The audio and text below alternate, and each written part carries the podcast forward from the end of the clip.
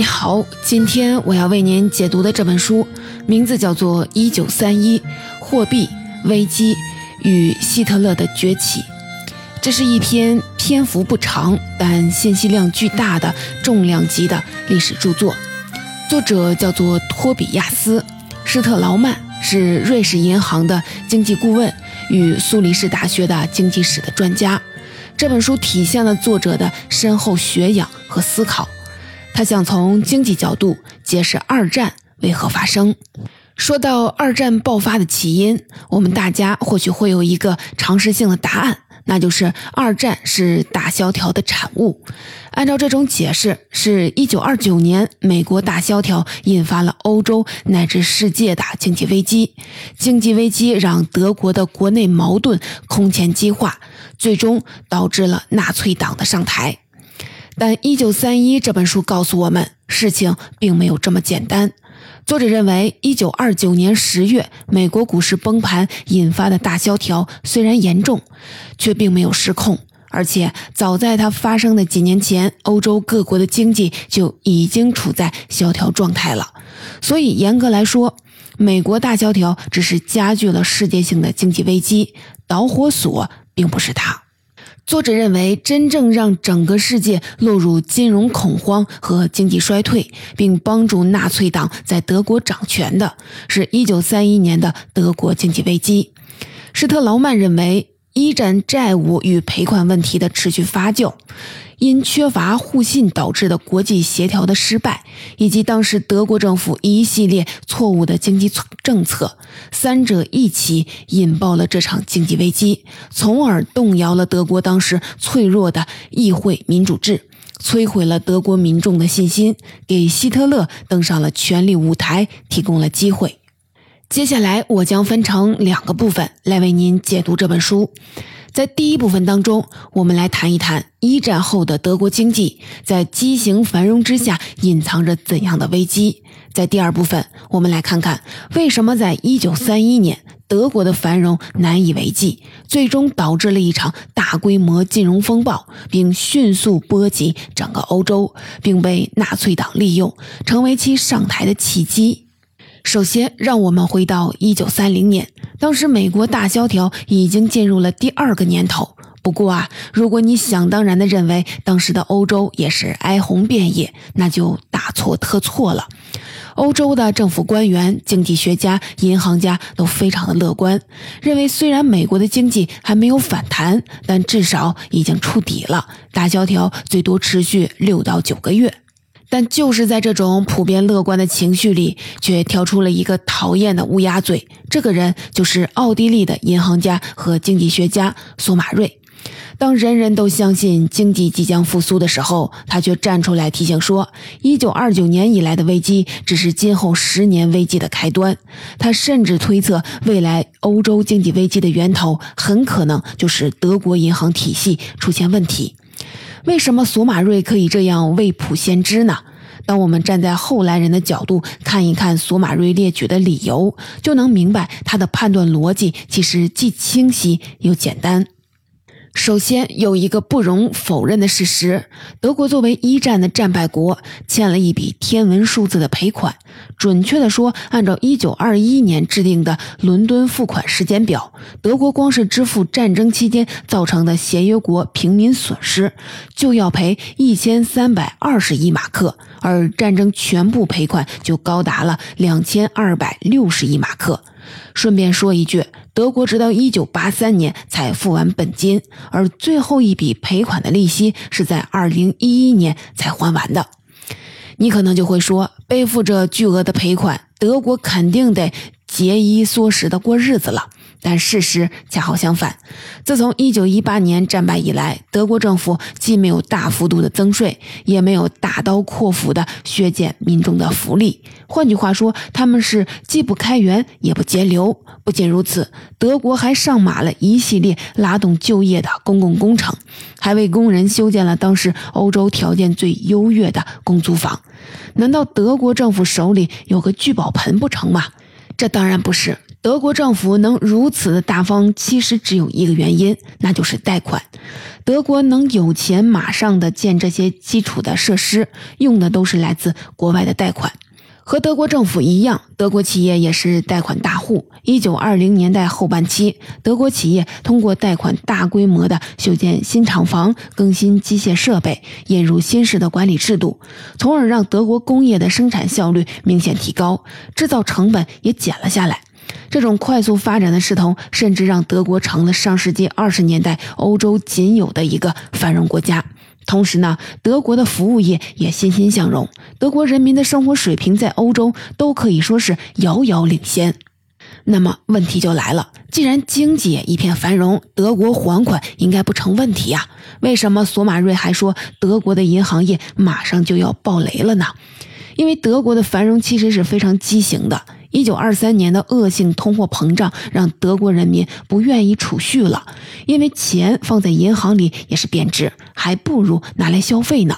再加上德国出口恢复，城镇工人工资的水平高了，大家更愿意过一阵今朝有酒今朝醉的生活。所以啊，德国银行发放给企业的贷款，并不来自于德国民众的储蓄，而是外国贷款。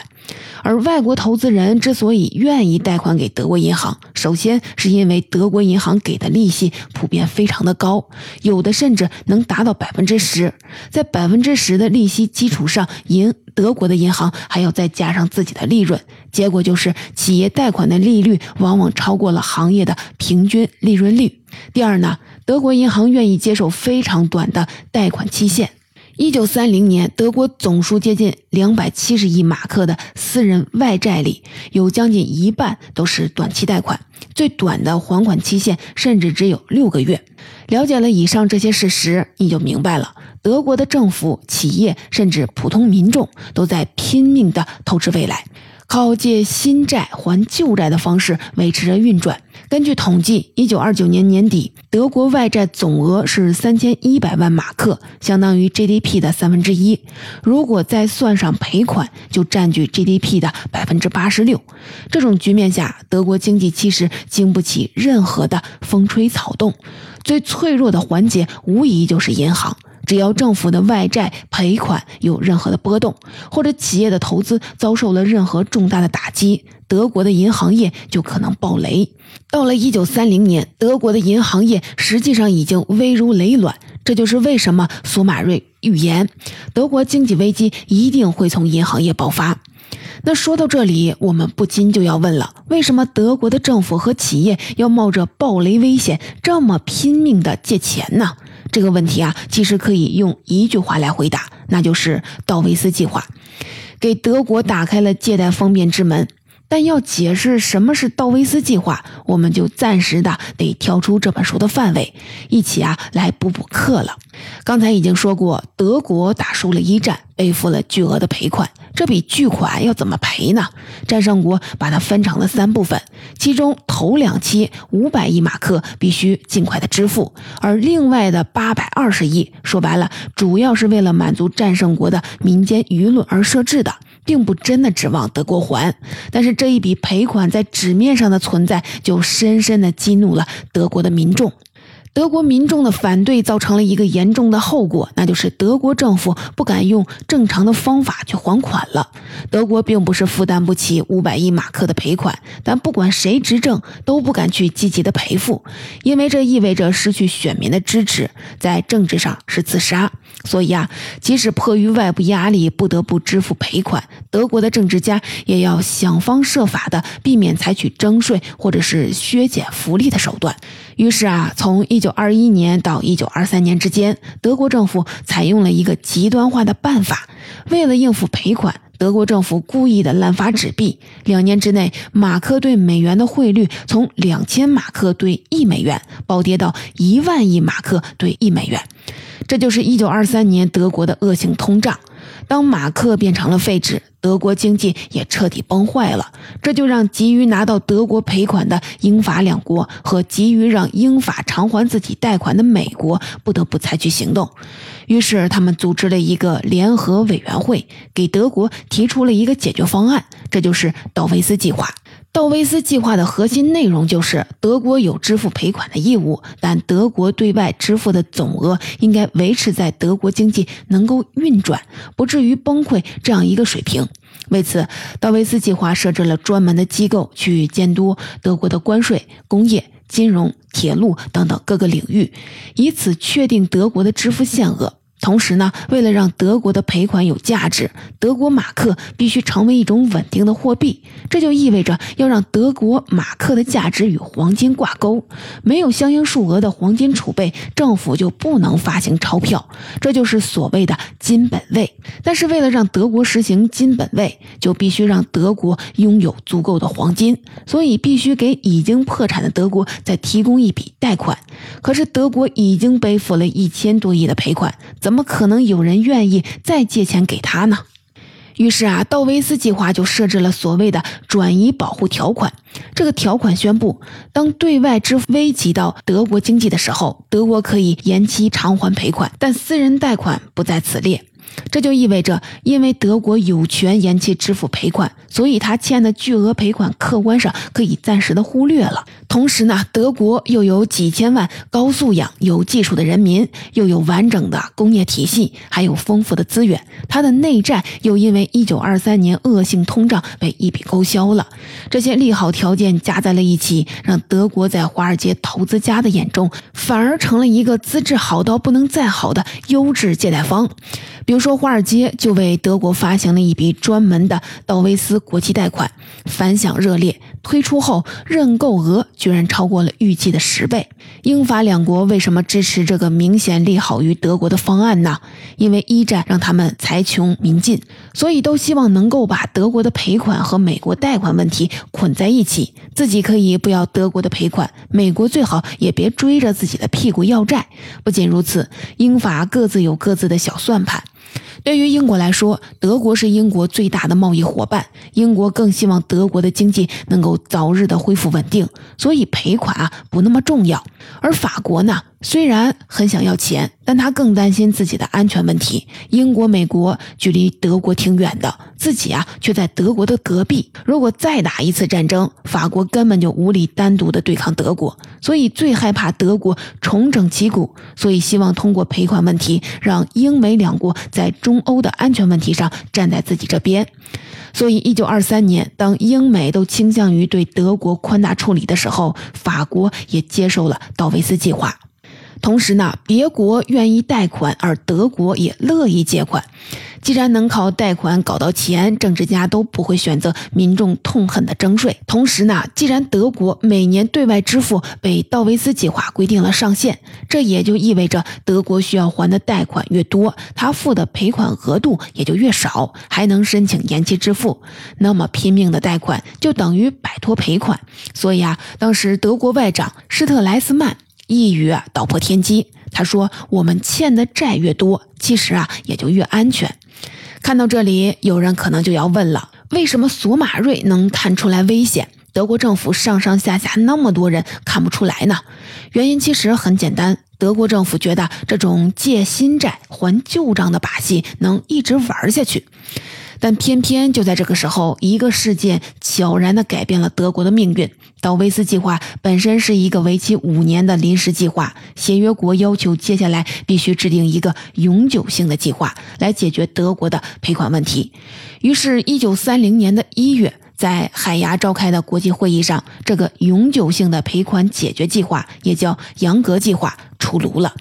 表面上看，杨格计划对德国来说是进一步的利好。首先，对德国经济的监管被取消了，德国得到了经济上的完整的自主权。其次呢，德国每年需要支付的赔款数额也被削减了。但说完这些好消息之后，坏消息就来了。杨格计划对道维斯计划里的转移保护条款进行了重大的修改。前面咱们说过，在道维斯计划里规定，国外私人性质的贷款，德国必须优先偿还。如果德国的支付额度完全被私人贷款偿还所挤占，那德国理论上是可以完全的延期支付战争赔款的。但是杨格计划里设置了一个绝对的年金。所谓绝对年金，就类似于咱们平时信用卡或者是网贷里的每月最低还款额度。不管德国的经济会不会崩溃，德国还欠多少的私人贷款，都必须的定期支付一笔固定的赔款。这个绝对的年金的数额虽然只有六亿多马克，但它却给德国的信用评级带来了毁灭性的打击。在道威斯计划执行的年代里，德国和各国的银行可以不把战争赔款当回事儿，但到了杨格计划里，德国却成了一个每月新增债务五千多万马克的老赖，德国的借贷信用一下子啊就降级了。为什么时隔短短五年，协约国就对德国转变了态度，痛下狠手呢？这是因为在道威斯计划的扶持下。战败的德国在二十年代后半期持续繁荣，然而英法的经济却陷入了低迷之中。德国不仅工业、服务业蓬勃发展，更可怕的是，它潜在的军事实力也恢复了。比如说，德国在一九一八年投降的时候，把自己全部的远洋商船队都赔偿给了协约国。但战后没几年，他再次打造了一支世界第四位的远洋商船队，这让严重依赖航运和贸易的英国感觉到了紧张，所以立刻站到了法国的一边，主张不能再让德国过得太舒服。这样一来，美国也没法和两个昔日的盟友唱反调了，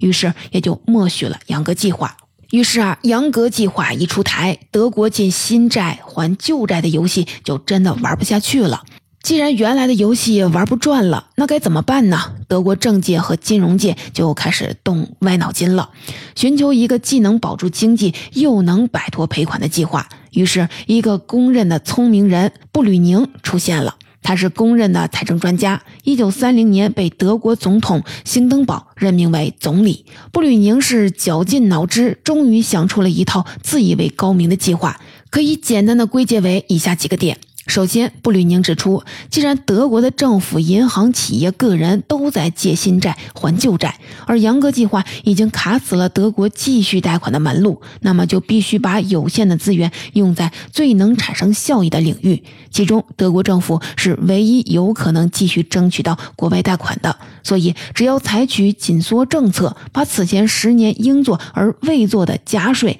削减开支等等措施落到实处。德国政府的收支状况就能好转，到时候凭借德国政府的信用，国外贷款能够继续的流入德国。等政府用这些钱改善收入之后，再去救助企业、投资公共工程、拉动就业。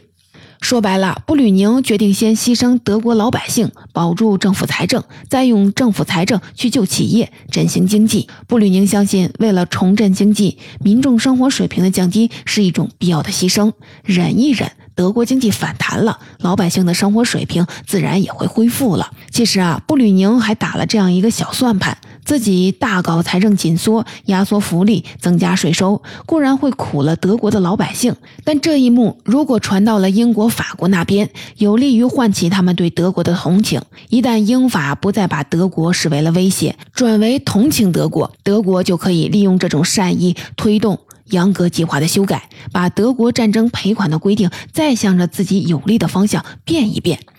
布吕宁认为他的方案是德国在一九三零年唯一的出路。当然，这个方案的风险也是明摆着的，就是要让已经在一九二三年经受过恶性通胀的德国老百姓吃二遍苦、受二茬罪。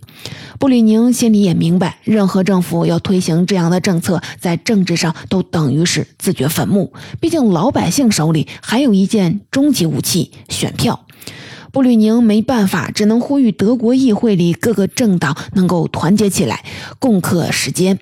但其他的政党却不愿意跟他一起背锅，开始唱反调。于是啊，一场政治闹剧发生了。一九三零年七月十六日，当布吕宁发布了第一个财政紧缩提案，要求加税、增加社保缴纳的比例、削减福利的时候，国会毫不犹豫地否决了。布吕宁没办法，只能解散了国会。依靠总统兴登堡的支持，越过了国会这个坎儿，强行通过了自己的一九三零年年度预算案，把自己的财政紧缩政策变成了法律。布吕宁虽然暂时度过了自己的执政危机，但却换来了整个德国政界乃至社会的撕裂，而且让德国的经济社会危机急剧的激化。事后来看，布吕宁的决策犯了三个严重的错误。第一，他误判了德国财政问题的严重程度。他认为用一次坚定果断的财政紧缩就可以扭转投资人对德国的信心，恢复德国政府和马克的信用，让德国从外汇枯竭的局面里解脱出来。但作者分析说。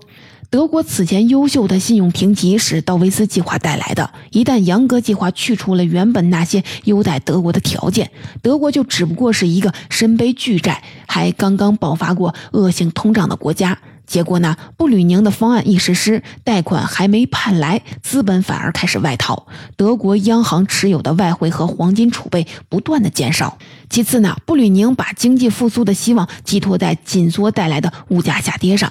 他相信只要德国的物价变得足够低，人民的消费能力就能够恢复，德国商品在国际上也会恢复竞争力，而只要消费和出口恢复了，投资就能恢复，德国的经济就能够反弹。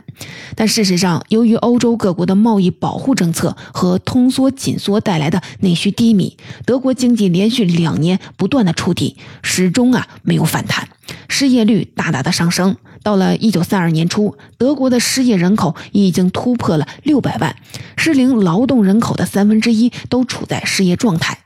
更要命的是。布吕宁高估了德国人民对生活困苦的耐受力，他一厢情愿地相信德国人民可以撑过这段艰难岁月。但经过1923年的通胀，大部分的德国民众的财产已经是一夜归零，他们从此也失去了储蓄的意愿。现在又遭到了失业的打击，生活立刻就陷入了绝境。大部分的失业者最后的希望是政府的救济金，但政府的救济金又是布吕宁紧缩政策的重点的打击对象。到了一九三一年的六月，连德国医学会都发表了声明，提醒政府，德国人民即将沦为饥饿以及它所带来的可怕后果的牺牲品。简单的一句话就是：德国老百姓没活路了。民众的贫困化立刻导致了政府反对派，尤其是极右势力的抬头。布吕宁之所以敢于抛开议会，依靠总统授权执政，原因就在于他相信苦日子不会超过一年，只要他顺利的解决了财政问题，就可以得到德国人民的谅解与支持，把极右势力压制住。然而啊，问题就在于极右翼的势力恨不得能让布吕宁立刻完蛋，哪儿还会给他一年的时间呢？比如说，希特勒领导的纳粹党立刻拿德国人民的困苦大做文章，来攻击布吕宁政府的腐败和无能。一些极右势力还翻出了老调来重谈，要求立刻停止赔款和协约国再次开战，宁可战死也不要德国人给协约国做牛做马。老实说啊，德国民众在一九二三年前后遭受的各种困难，确实都多多少少跟赔款有关系。所以极右势力关于废除凡尔赛合约、整军备战的主张是一直有市场的。正是在一九二三年恶性通胀的最高峰，希特勒领导的纳粹党在慕尼黑发动了啤酒馆政变。这次政变虽然只是一场失败的闹剧，但希特勒却从此名声大噪。一九三零年，面对杨格计划，希特勒再次跳出来，鼓吹用武力反抗协约国所谓的压迫。此时呢，杨格计划和布吕宁紧缩政策不仅让德国的老百姓活不下去了，也得罪了德国的企业家，所以越来越多的德国企业家加入了希特勒支持的行列。比如说，有个德国的媒体大亨胡根堡就允许希特勒使用自己强大的全媒体平台，让纳粹党可以在全国性的报纸、杂志、广播电影宣传片里来发声。希特勒的活跃为他赢得越来越多的支持者，纳粹党也一跃崛起，成为了国会当中的第二大党，成为德国政坛一股不可忽视的力量。为了安抚咄咄逼人的纳粹势力，布吕宁又采取了部下提供给他的一个馊主意，那就是德奥关税同盟计划。这个计划的核心就是打着振兴出口经济的旗号，德奥两国互免一切进出口税，同时在对其他国家的贸易当中采取统一的关税标准。布吕宁感觉这是一步好棋，对外可以威慑英法，敦促他们赶紧在赔款问题上向德国妥协。对内呢可以安抚纳粹和极右势力，向他们说明布吕宁内阁并不是一味的对英法卑躬屈膝，恢复德国在中欧的霸权地位依然是本届政府的目标。但是啊，布吕宁再次失算了。纳粹和其他的极右翼党派对这种小打小闹的解决方案根本就不感兴趣。他们坚信布吕宁已经山穷水尽，只要把布吕宁赶下台，自己就可以取而代之。而在欧洲外交界，布吕宁的这个方案彻底的激怒了法国。法国认为德国一直就是在卖惨哭穷，试图欺骗协约国，换取同情，赖掉欠款。这下来了现成的证据。你看啊，德国明明还想着兼并奥地利，谁说德国人吸取教训，准备服软了？布吕宁这种个头不讨好的措施，如同一个庸医，把德国经济这个病人折腾到了奄奄一息的地步。一九三一年的六月，德国的经济已经处在崩溃的边缘，但英法各国却出于对布吕宁政府的怀疑，丝毫不考虑加以援助。这时候，德国就只剩下美国这一根救命稻草了。一九三一年六月二十日，美国总统胡佛公布了胡佛计划，核心内容就是德国暂停向英法支付赔款，英法也暂停向美国支付贷款，以此重振全球投资对德国经济的信心。但英法却对胡佛计划态度冷淡，尤其是法国，更是公开表示了反对。直到七月六日，法国政府终于批准了胡佛计划。但为时已晚，德国经济已经崩溃，银行业首先暴雷。七月十三日，德国多家银行发生了大规模的挤兑，储户们试图把自己的存款变成现金，甚至换成外汇。这时啊，英法为首的欧洲国家才意识到自己的以邻为壑政策要遭报应了。德国经济崩溃势必会席卷整个欧洲，甚至会反噬美国，因为德国此时累计拖欠的美国和欧洲银行贷款只能用数不胜数来形容了。即使美英法三国肯倾囊相助，也错过了所谓的最佳治疗期。七月十三日，德国宣布全国银行歇业，停止提款。七月十四日，德国又宣布取消金本位，实行外汇管制。德国银行信用的崩溃，如同推倒了一连串的多米诺骨牌当中的第一张，迅速引发了一场席卷欧洲的经济危机。巴黎证券交易所的各种股指应声暴跌，英格兰银行也因为其对外汇储备濒临枯竭。工党内阁垮台，而新内阁的首要措施就是要照抄德国的作业，宣布英国也废除了金本位，并取消自由贸易。到了一九三一年的秋天，以自由贸易和金本位为基础的欧洲经济体系土崩瓦解，其冲击立刻波及了大西洋彼岸。美国银行纷纷倒闭，又经受了新一轮的更加猛烈的经济衰退。一九三二年五月三十日，布里宁在各方的谴责当中黯然下台。倔强的他，直到最后还认为自己的方案没错，只是运气不够好，是摔倒在了终点前最后一百米。接下来的故事我们就都很熟悉了。一九三三年的一月，希特勒如愿以偿就任德国总理，把德国人民绑上了自己征服世界的战车。总结。本书的主要内容到这里我就为您介绍完了。身为经济学家的施特劳曼，利用他丰富的经济学的知识和洞见，为我们追溯了1930年到1931年之间德国的经济危机是如何以杨格计划为导火索，迅速蔓延到了整个欧洲，最终以希特勒的纳粹党上台而告终的。重新审视这段历史，我们就会发现，这场灾难如果要找一个最高的责任人，那只能是一战之后以凡尔赛合约为基础构建的欧洲政治秩序，以及身为离岸操盘手的美国。一方面，实力最强大的美国，身为一战中英法协约国的债主，只想坐地的收债，不愿意继续的为欧洲输血，帮助他们度过战后的经济难关。另一方面，英法主导的凡尔赛体系让德国背上了沉重的赔款，妨碍了德国经济的健康发展，而这种压力又被德国政府转嫁到了德国普通的民众身上。同时呢，自作聪明的德国总理布吕宁为了逃避战争赔款，同时又想挽救德国经济，出台了一系列经济紧缩方案。导致德国民众先是经历了一九二三年的大通胀，财富清零，然后又经历了大通缩，失去了工作，最终让他们对共和国政府连同欧洲经济政治秩序一起彻底灰心失望了。而纳粹党呢，正是抓住了这个天赐良机，骗取了德国人民的支持，得以上台执政，一步步把德国拉入了二战的深渊。这段历史虽然早已成为过去，但它所包含的历史教训却并没有过时。尤其在全球一体化程度不断提升的今天，世界经济体系当中任何一个环节出现的局部问题，如果处置不当，都会升级为影响多国的经济危机。作者提醒我们，任何多边经济协作方案都必须在各参与国利益和整体利益之间达到平衡，不过度的损害其中的任何一方，才有希望实现其初衷并且长存。